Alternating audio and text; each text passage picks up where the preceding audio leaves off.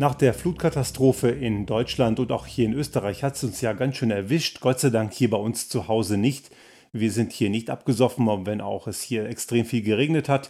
Aber die Diskussion ist natürlich, und das war zu erwarten, entbrannt. Was können wir daraus lernen und was hat das Ganze mit der Klimakatastrophe zu tun? Ich möchte in dieser Podcast-Folge nicht darüber sprechen, was das mit der Klimakatastrophe zu tun hat. Das haben wir in einer der letzten Folgen bereits getan und ich glaube, das sollte jedem, der jetzt nicht gerade komplett realitätsavers ist, klar sein, wo die Zusammenhänge liegen und dass das sehr wohl was damit zu tun hat, weil bekanntermaßen solche großen Niederschlagsmengen in einer solchen stationären Struktur sehr viel mit dem Klima Effekt, den der Mensch verursacht hat, zu tun haben. Aber trotzdem muss die Frage natürlich gestellt werden, was ist vielleicht auch falsch gelaufen, dass solche Effekte sich so massiv auswirken können. Das gilt natürlich nicht für alle Bereiche, denn es sind ja auch Städte verschwunden, die oder Häuser, die schon seit Jahrhunderten stehen. Und natürlich gibt es jetzt einige, und wir haben so einen Fall auch bei uns in der Familie, der behauptet, es hätte natürlich nichts mit der Klimakrise zu tun, weil das läge ja daran, dass die Menschen dort bauen, wo sie nicht sollten. Es gibt zwar solche Effekte, dass Menschen dort bauen, wo es nicht sinnvoll ist. Wir erleben das auch hier in den Bergen. Es gibt hier gewisse Grundstücke, die werden dann für Leute, die viel Geld bezahlen, meistens sind das ausländische Investoren oder Leute, die sehr wohlhabend sind und sich gerade an einem schönen Platz ein Häuschen bauen wollen, dann wird ihnen was umgewidmet, wo man besser nicht bauen sollte, weil die Natur dort immer wieder zugeschlagen hat. Das kennen wir zum Teil aus, auch aus der Historie. Nur sind die Effekte mittlerweile viel größer. Und diese Ausrede, dass man einfach nur falsch gebaut hätte und dass deswegen die Effekte so sind, die sind natürlich ziemlich naiv und haben mit der Realität nichts zu tun.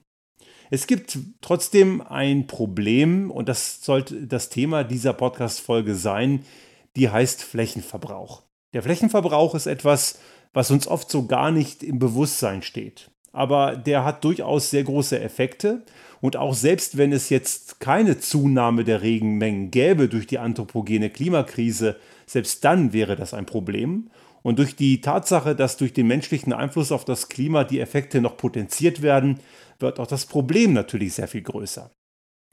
Wir haben vor einigen Wochen hier bei uns am Haus noch draußen unsere Einfahrt befestigt und das war ja bis eben kurz nach dem Winter und auch in der Zeit so im Mai, als der Schnee dann endlich weg war, immer noch eine Schotterfläche. Und wir haben uns entschlossen, dort solche Grünsteine zu legen. Diese Grünsteine sind relativ aufwendig zu legen. Wir haben das selbst gemacht und die wiegen einiges. Und einige vorbeifahrende Nachbarn haben uns dann gefragt, warum asphaltiert ihr das nicht einfach? Ist doch günstiger, geht eh viel schneller und sieht auch noch gut aus. Nun, ob das gut aussieht, das ist Geschmackssache. Ich finde nicht, dass das gut aussieht, aber es hat durchweg nur Nachteile. Denn eine asphaltierte Fläche macht den Boden komplett zu.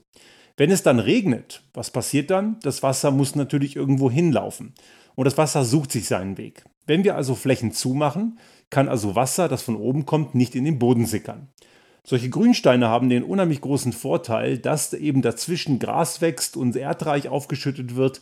Und wir haben ja diese starken Regenfälle auch in der letzten Woche gehabt, wo es auch hier bei uns sicher über 100 Liter pro Quadratmeter geregnet hat. Und diese gesamte Fläche war zwar nass, aber es war kein See und es ist auch nirgends irgendwie weggeflossen zur Seite, wo man dann irgendwelche kleineren Überschwemmungen gesehen hätte. Also unser Wasser auf dem Grundstück kann dort, wo nicht gerade das Haus steht, komplett in den Boden versickern. Und wir haben diese Frage entsprechend natürlich beantwortet und die Antworten waren dann oft sehr eigenartig bis ungläubig. Was das denn überhaupt für ein Problem sei. Also viele äh, haben das Problem nie gehört. Es war denen überhaupt gar nicht bewusst, dass es sowas wie Flächenverbrauch gibt. Flächenverbrauch, und ich glaube, das ist relativ naheliegend, was das bedeuten soll. Das ist eben genau die Fläche, die wir für unsere Zwecke nutzen. Und der Flächenverbrauch ist eben auch eine versiegelte Fläche. Straßen, eben Hofeinfahrten, da wo Gebäude stehen, überall dort, wo eben Wasser nicht mehr in den Boden einsickern kann. Und dieser Flächenverbrauch ist verdammt kritisch. Wir haben hier in Österreich nochmal eine ganz besonders verschärfte Situation. Österreich ist in Europa der Top-Listenanführer. Wir haben hier also die Nummer 1 und Österreich verbraucht pro Tag, ich muss das hier mal aufgeschrieben haben, hier 13 Hektar pro Tag werden hier nur zu gedichtet. Also nicht nur asphaltiert, es wird einfach dicht gemacht. 13 Hektar pro Tag, das sind circa 20 Fußballfelder, die hier jeden Tag verloren gehen. Das ist eine ganz ordentliche Fläche. In Deutschland ist es auch nicht wirklich viel besser. Es ist besser als in Österreich, wenn man die Größe des Landes dagegen hält. Deutschland verballert etwa 56 Hektar pro Tag. Das Ziel der Bundesregierung sind 30. Das bedeutet, es wird um fast einen Faktor 2 verfehlt. Und nachdem jetzt diese Naturkatastrophe in Rheinland-Pfalz und auch in Nordrhein-Westfalen die Menschen heimgesucht hat, ist diese Diskussion natürlich wieder entbrannt und sie muss entbrennen. Das ist ganz, ganz wichtig, denn wir müssen einiges daraus lernen und ob es uns gelingt, das ist die Frage. Dazu kommen wir gleich nochmal auch in dieser Podcast-Folge. Und ich finde es ganz besonders erschreckend, wenn man sich da mal einige Städte anguckt. So eine Stadt wie München, die hat knapp 50 Prozent der Fläche zugemacht. Das ist also wirklich bedenklich, dass wirklich gerade mal etwas mehr als die Hälfte, 53 Prozent, nicht versiegelt sind. Und München ist jetzt nicht gerade die kleinste Stadt. An, äh, gleich hinter München folgen dann Städte wie Oberhausen oder Hannover. Und auch Hannover ist jetzt nicht gerade eine Kleinstadt. Das ist schon richtig heftig, was da zugemacht wird. Und das sind eben diese Effekte, die dann entstehen. Es gibt natürlich auch ein paar positive Beispiele. Das, äh, diese, dieses Ranking in Deutschland wird beendet von Potsdam. Da sind gerade mal 13 Prozent versiegelt. Aber auch Städte wie Freiburg oder Münster oder Heidelberg haben unter 20 Prozent Versiegelungsgrad. Das sind dann Städte, wo es eben dann sehr, doch sehr viele Parkanlagen und Grünanlagen gibt. Und warum das so ist, kann man sehr gut erkennen, wie die Stadtplanung in diesen Regionen ist. Denn die Städte, die stark versiegelt sind, die haben nämlich eine oft auch aus der Historie heraus starke autoaffine Stadtplanung gehabt. Wir erinnern uns, nach dem Zweiten Weltkrieg gab es natürlich einen großen Wiederaufbaubedarf in den deutschen Städten. Die waren natürlich durch die Nazi-Diktatur verursacht, natürlich zu kaputt gebombt und es lag alles in Schutt und Asche. Man hat allerdings ganz eklatante Fehler gemacht. Man hat die Stadt um das Auto herum gebaut. Und das Auto als Mobilitätsressource braucht verdammt viel Platz. Auch das haben wir ja schon einige Male hier diskutiert dass so eine Karre mal so locker 10 Quadratmeter braucht, nur um abgestellt zu werden. Um bewegt zu werden, braucht sie nochmal drei bis viermal so viel. Und in Summe haben wir natürlich entsprechend große Flächenbedarfe für Straßen und eben Abstellflächen. Dazu natürlich auch die Gebäude, die natürlich auch nicht unwesentlich sind. Nur wenn wir schon die Straßen weniger hätten, schmaler und weniger Parkplatzflächen bräuchten, dann sähe das anders aus. Und so eine Stadt wie Münster, die zum Beispiel sehr stark fahrradaffin ist, die hat entsprechend kleinere Flächenverbräuche, weil das Thema Auto dort nicht ganz so weit aufgehängt ist. Und das ist genau der Punkt, wie wir Stadtplanung neu diskutieren müssen. Und das bringt uns zu der Frage, was muss man tun, damit Flächenverbrauch runtergeht und warum auch es wichtig ist, den Erfolg einer Volkswirtschaft daher anders zu definieren. Wie bewerten wir typischerweise in unserer Zeit die, den Erfolg einer Volkswirtschaft? Und das ist zum Teil fragwürdig, denn das Bruttoinlandsprodukt ist die Kenngröße, nach der wir einen volkswirtschaftlichen Erfolg messen. Und diese Größe geht komplett in die Irre, denn die beurteilt letzten Endes die Summe aller in einer Volkswirtschaft produzierten und hergestellten Güter und Dienstleistungen und summiert das Ganze auf. Das hat den Nachteil, dass auch schlechte Effekte, irgendwelche Katastrophen, durchaus förderlich für das Bruttoinlandsprodukt sind wie jetzt bei so einer Flutkatastrophe, wenn dort jetzt Investitionen nötig sind, um das alles wieder aufzubauen, dann ist das für das BIP sehr gut, denn Baufirmen haben ja dann gut zu tun. Aber sicher ist das keine gute Sache und ich glaube, hier sind sich alle einig, dass so eine Flutkatastrophe alles ist nur nicht gut. Für das BIP hingegen schon. Das zeigt ein Stück weit, dass wir auch diese Bewertungskriterien für eine intakte Volkswirtschaft stark auf den Prüfstand stellen müssen. Denn wir haben es hier noch mit einem Effekt zu tun, der eben sehr stark auf Wirtschaft im Kontext von Eigentum von Unternehmen ausgerichtet ist. Es gibt ja oft den Fehler, dass wir über Wirtschaft reden, allerdings dann meistens nur Arbeitgeberseite meinen. Aber Wirtschaft sind ja auch Arbeitnehmerinnen und Arbeitnehmer und auch die Bevölkerung allgemein und die Gesellschaft, die sind auch Teil der Wirtschaft und deren Belange müssen da auch vorkommen. Der österreichische Ökonom und Neoliberalismuskritiker Stefan Schulmeister, der unterscheidet äh, auch in seinen Publikationen auch sehr häufig zwischen privaten und gemeinschaftlichen Gütern. Die privaten Güter sind das, womit Unternehmen Gewinne machen und die zahlen auch auf das BIP ein. Während gemeinschaftliche Güter Dinge sind, die auch die privaten Güter brauchen. Also ich kann private Güter nur erwirtschaften, wenn gemeinschaftliche Güter da sind. Aber mit gemeinschaftlichen Gütern verdient man halt kein Geld. Und deswegen kommen sie in der Betrachtungsweise vieler auch Politikerinnen und Politiker viel zu wenig vor und zum Teil oft auch sogar gar nicht. So Leute wie Friedrich Merz von der CDU, der jetzt auch mal wieder ein paar ziemlich fragwürdige Sprüche rausgehauen hat, das ist ein ganz typischer Fall von Mensch, bei dem gemeinschaftliche Güter gar nicht vorkommen in der Betrachtung. Für den zählt eben nur das Kapital des Besitztums. Und er vergisst dabei, dass es eben die gemeinschaftlichen Güter auch gibt. Nun, was sind diese gemeinschaftlichen Güter? Das ist unter anderem eine intakte Natur. Eine Landschaft, eine Kulturlandschaft, da wo es Kulturlandschaft ist. Wir sollten ja nicht nur Kultur haben, wir wollen ja auch Natur haben. Und jetzt kann ich Barbara Sommerer wieder zitieren unsere Freundin aus Graz, die im, im Medienwesen sehr bewandert ist, die hat mir mal die Frage gestellt, was ist das Gegenteil von Kultur? Und ich habe in der Tat die Frage nicht beantworten können. Es ist Natur. Also kultivierte Landschaften, die es ja auch gibt, wir kultivieren ja als Menschen Landschaften schon seit Jahrtausenden, aber all diese Strukturen müssen naturverträglich sein, dass sie eben auch einen Lebensraum aufrechterhalten, nicht nur für uns Menschen, sondern auch natürlich für die Flora und Fauna, weil das ja im Endeffekt auch unsere Existenz sichert. Und all das ist Aufwand.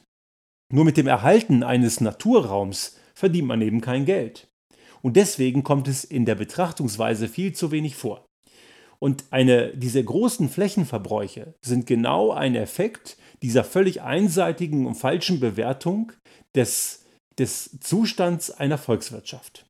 Würden wir Volkswirtschaft eben auch an solchen gemeinschaftlichen Gütern bemessen und nicht nur an privaten Gütern, dann wären die Maßstäbe und die Kriterien komplett anders und wir hätten eben diese Probleme weit weniger oder gar überhaupt nicht.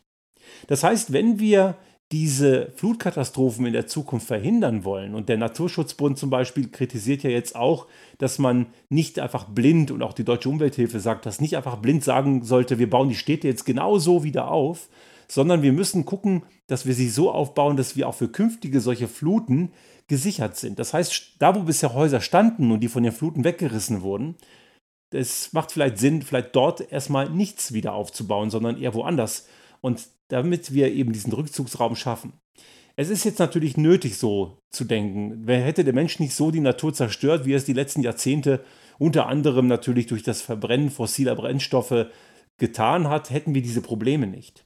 Aber nun sind sie da und wir können sie auch nicht zurückrudern. Egal wie konsequent und gut wir jetzt Klimaschutz heute machen, wir können den Effekt nur abbremsen und mindern und irgendwann mal in einigen Jahrzehnten oder gar Jahrhunderten hoffen, dass er sich auch wieder reversiert. Aber momentan ist er so. Das ändert sich erstmal nicht. Im Gegenteil, es wird sogar noch schlimmer, weil natürlich das, was wir die letzten 20 Jahre gemacht haben, sich erst in 10 Jahren auswirkt. Die Natur hat ja ganz andere Zeitskalen. Also müssen wir einen Lebensraum schaffen, der auch uns und unsere Flora und Fauna entsprechend schützt. Und das kostet Geld. Nicht gerade wenig. Aber das ist gut investiertes Geld, weil es eben die gemeinschaftlichen Güter am Leben erhält und fördert und unterstützt. Und diese ganzen Sachen, die müssen wir entsprechend mit berücksichtigen und die haben einen Wert. Und diesen Wert, den müssen wir als Gesellschaft aufbringen. Und damit meine ich nicht die kleinen Leute und immer wieder mal auf die breite Masse, sondern die Wirtschaft muss ihren Obolus tragen. Ich habe das in der letzten Folge ja schon mal gesagt. Ich sehe hier ganz klar auch die Verursacher, also die Wirtschaftszweige, die ganz besonders dreckig sind, ganz klar in der Pflicht, dass sie dieses Aufbauen und Sichern des Naturraums, also diese gemeinschaftlichen Güter, die da sehr wichtig sind, auch entsprechend mit bezahlen. Denn schließlich haben sie auf Kosten der Allgemeinheit, die jetzt darunter leidet, auch entsprechend große Gewinne all die Jahrzehnte gemacht. Und es ist, glaube ich, nicht vermessen zu sagen, die sollten dort einiges abgeben. Ich möchte abschließend noch eine Sache mit reinbringen, die passt auch indirekt ganz gut dazu. Denn wir haben diese Woche mal wieder von unserem Kanzler Azubi äh, wieder so ziemlich unqualifizierte Aussagen gehört, wo auch viele Fachleute zu Recht dagegen opponiert haben, gesagt haben, das ist völliger Unsinn, denn dort wurde wieder mal suggeriert, dass wir nichts verändern müssten und die Technologie wird das mit, dem Klima, äh, mit der Klimakrise schon irgendwie lösen. Also eine Technologie, die wir überhaupt gar nicht haben und ich kann jetzt schon sagen, die wir auch nicht haben werden. Denn die Natur hat solche Kräfte und auch die Kräfte, die wir bei dem Hochwasser jetzt gesehen haben, sind ja nur ein Bruchteil dessen, was die Natur so drauf hat. Das können wir Menschen nie kompensieren. Wir können gegen die Natur nicht gewinnen. Die Aussage, die richtige Technologie wird uns schon vor den Folgen der Klimakrise bewahren und wir brauchen nichts an unserem Verhalten ändern, ist trügerisch, naiv und dumm. Denn das suggeriert ja oder das würde bedeuten, dass wir gegen die Natur irgendwie gewinnen können, dass wir gegen die Natur irgendeine Chance hätten und die haben wir nicht. Wir müssen uns immer wieder im Klaren sein, wir Menschen sind ein kleiner und sehr, sehr unbedeutender Teil dieses großen Ökosystems Planet Erde. Und wenn wir das Ganze noch größer sehen, also nicht nur Ökosystems, sondern das gesamte planetarische und galaktische und extragalaktische System, und jetzt spreche ich so ein bisschen aus der Perspektive eines Physikers, der mal Astrophysik gemacht hat, dann sind wir noch viel unbedeutender. Also extremst unbedeutend. Wir kommen einfach gar nicht vor. Oder wenn, dann wirklich nur infinitesimal klein. Und daher zu glauben, wir hätten mit technologischen Möglichkeiten, wir als primitive Spezies Mensch, irgendeine Schnitte gegen diese Natur, ist einfach wirklich naiv. Also wir werden uns ändern müssen. Ohne Veränderung wird es nicht gehen. Und dazu kommt, dass diese Aussage der Technologiegeilheit ist obendrein auch noch sehr asozial, denn wenn es sie denn gäbe, diese ominöse Technologie, dann würde es ja bedeuten, dass man die bezahlen muss und das können sich nur reiche Länder leisten, aber die kleinen armen Länder sind ja die, die am meisten unter der Klimakrise leiden, die die reichen Länder, also wir, maßgeblich verursachen. Also wir müssen jetzt richtig Geld in die Hand nehmen und entsprechend ein Wirtschaftssystem und ein Gesellschaftssystem, ein Gesellschaftssystem schaffen, was eben diese gemeinschaftlichen und die privaten Güter in Einklang bringt. Das ist eine Balance, die wir dringend brauchen. Denn auch die privaten Güter brauchen die gemeinschaftlichen Güter. Aber mit den gemeinschaftlichen Gütern verdient man eben kein Geld, aber jeder braucht sie. Und dieses müssen wir genauso bewahren. Und dazu müssen die Privatwirtschaftsgüter, also die, die diese Güter besitzen und erwirtschaften, ihren entsprechenden verursacherorientierten Obolus mitbezahlen. Am Flächenverbrauch sehen wir sehr gut diese Effekte. Dort können wir sehen, was alles schiefläuft. Und das rächt sich letzten Endes ganz klar bei uns hier auch in unserem Alltag. Und es wird sich immer weiter und weiter rächen, weil die Effekte durch die Natur eben immer größer werden. Die Frage ist, und jetzt stelle ich die Frage klar in den Raum, sind wir als Gesellschaft, als Wirtschaftssystem in der Lage, diese Veränderung hinzubekommen? Ich habe vor vielen Wochen, Monaten mal ein Video zum Thema gemacht in der Reihe Restart Thinking Focus. Da ging es eben um das sogenannte inhärente Wirtschaftssystem. Ich habe dort die Parallele zu einem Stern gezogen, ein Stern, der sich in einem hydrostatischen Gleichgewicht befindet, also das, der Ausgleich zwischen Strahlungsdruck in der Mitte durch die Kernfusion und eben der Gravitation von außen, das steht in einem Gleichgewicht. Und ein solches Gleichgewichtssystem zwischen dem Antrieb, Profite zu erwirtschaften, was ja völlig legitim ist, und auf der anderen Seite Dinge eben nicht zu tun, die asozial sind und die schädlich für eine Gesellschaft sind, das muss entsprechend in einen Ausgleich kommen. Und da haben politische Instanzen natürlich große Aufgaben und das hat eben, und das muss ich ja auch wieder sagen, nichts mit Planwirtschaft zu tun. Ich möchte auch daher entsprechend in den Shownotes diese ganzen Quellen nochmal verlinken, auch mit dem Thema Flächenverbrauch, weil wir da diesen Effekt sehen. Denn dort, wo privatwirtschaftliche Güter entstehen, brauchen wir Fläche und diese Flächen werden zugunsten von Profit in der Wirtschaft versiegelt.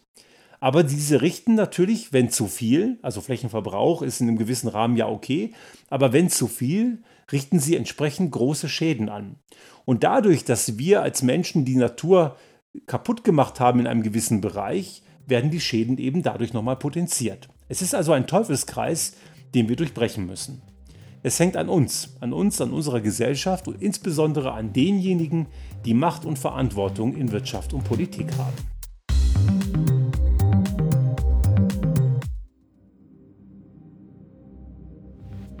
Sollte Ihnen unser Podcast gefallen haben und Sie auch künftig keine Folge verpassen wollen, dann abonnieren Sie uns einfach auf den gängigen Kanälen wie zum Beispiel iTunes, Spotify oder anderen Podcast-Hostern oder auch auf unserem YouTube-Kanal finden Sie immer mit dem einen Tag Verzögerung die aktuelle Folge unseres Restart Thinking Podcast und selbstverständlich freuen wir uns in Zeiten der Aufmerksamkeitsökonomie über das eine oder andere Like.